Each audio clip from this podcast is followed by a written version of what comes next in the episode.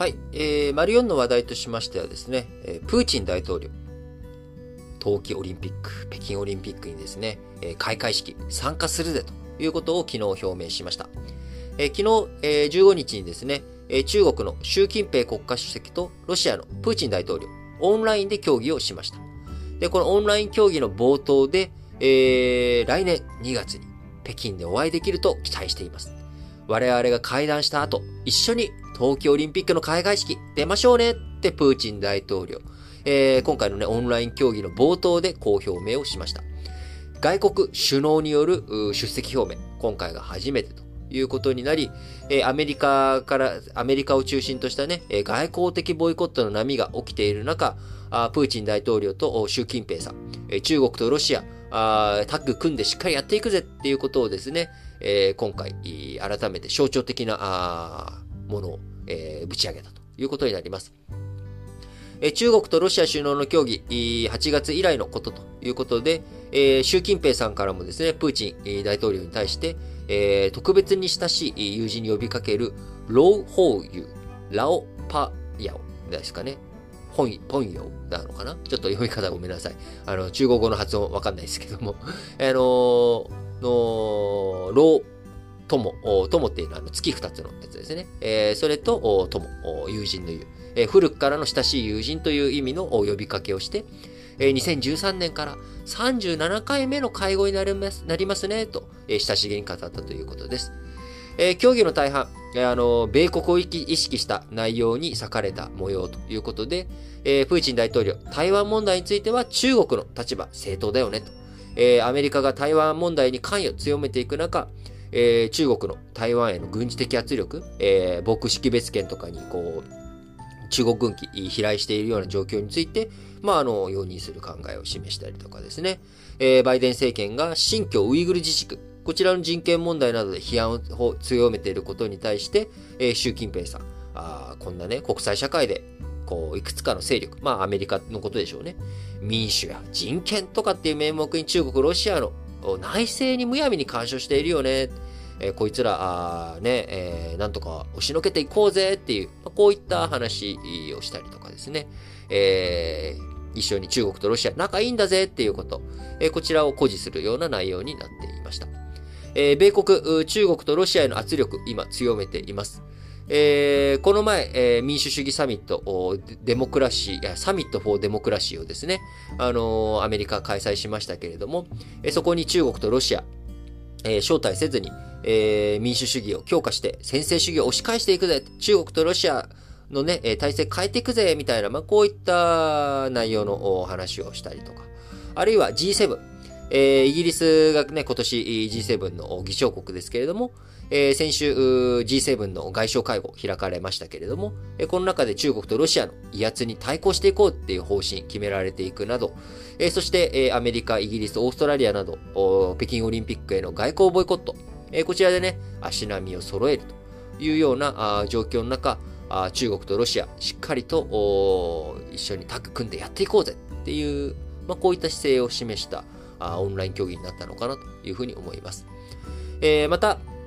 中国とロシアの首脳、軍事的な連携、こちらもね、えー、していこうということを確認して、えー、今年のね、11月には、あの、記憶に新しいですけれども、中国とロシアの空軍とか、ああるいは、あ国海上ね、えー、日本列島一周みたいなことを一緒にやったりとか、まあ、こういったロシアと中国のえー、軍事関係のね、協力具合、え高まってきているという状況になっております。えー、こういった状況の中、あの、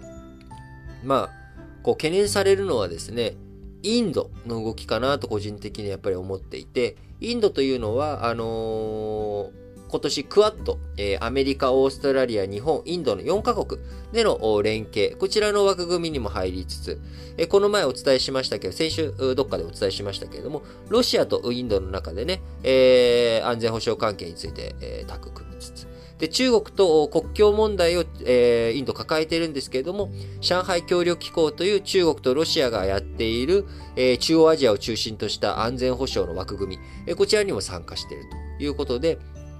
えー、ロシア側によりますと、近い将来、えー、中国とロシアとインドの3カ国首脳による協議、こちらの開催検討していくことで一致したという発表もあります。えー、このね、インドをどっちが握るんだというキャスティングボートをね、インドが握るというような状況になっていくのかなっていった中で、えー、日本としてもですね、インドへの働きかけ、えー、しっかりと強くやっていかなきゃいけないのかなというふうに思います。え、また、昨日のね、その、中国とロシアのオンライン首脳会談が開かれている一方、ロシア国防省、昨日15日に日本海で海軍太平洋艦隊のフリゲート艦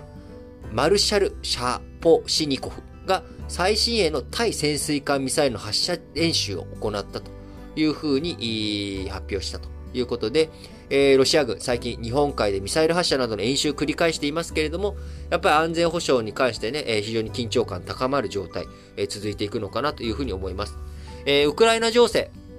え、今ね、あの、西側のウクライナ、あ非常に圧迫強まっていたりとか、あるいは、あロシアと仲のいいベラルーシが移民をですね、EU 側に、え、こう押しか押し付けようというような動き、え、していて、えー、日本からしたらですね、遠い国の、遠いところの話だと思われるかもしれませんが、ロシアの軍事的圧力というのは日本海周辺でも高まっていますし、えー、難民問題についてはですね、えー、対岸の火事のように思われるかもしれませんが、やっぱその北朝鮮の問題はやっぱり我々抱えていて、もし北朝鮮の体制が崩壊するとですね、これまでは、あのー、国境とかを北朝鮮軍がね、自国の人たちが出てかないように、脱北しないように、警備しているところが完全に緩まっていく。そうなってくると、もしかしたら日本海を渡って大量に難民が、新潟県とかにね、あるいは鳥取、島根とか、こういったところにやってくるっていう可能性も十分あるわけです。えー、そうすると難民問題にどう対処していくのかっていうこと。えー、こちら日本もですね、積極的に難民問題に関わっていく姿勢を見せないと、えー、日本が難民問題の当事国になった時にね、周りが、いや、お前さ、自分が当事者じゃなかった時は何もしてくれなかったじゃん、みたいな。えこういったことを言われる危険性、可能性も十分。え今現状だとですね、日本は難民に厳しい、えー、国というふうに思われているわけなので、難民問題何かあった時にですね、えー、欧州各国が助けてくれるかっていうと、やはりその関係性に対しては僕はすごく乏しいなっていう危険性を感じています。えー、なので、えー、今積極的にやはり中国とロシア、タッグを組んで影響力強まえ強まっている状況の中ですね、え日本としてはウクライナ問題、そしてポーランド、ベラルーシの国境で、え難民問題抱えている状態の中、日本としてできることを積極的にね、えやっていくってこと、それが国際社会における日本のプレゼンス、え日本のプレゼンスを高めていくと同時に、日本の安全保障とか、日本の国益に資することにつながっていくなと強く本当に思いますね。なのでね、国益、狭い観点で、えー、自分の身の回りだけ、えー、良ければいいやではなく、えー、2手、3手先、その未来をしっかりと見据えて、今取るべき行動をとって、えーえー、いくっていうことね、これがね、大切だと本当に思いますね。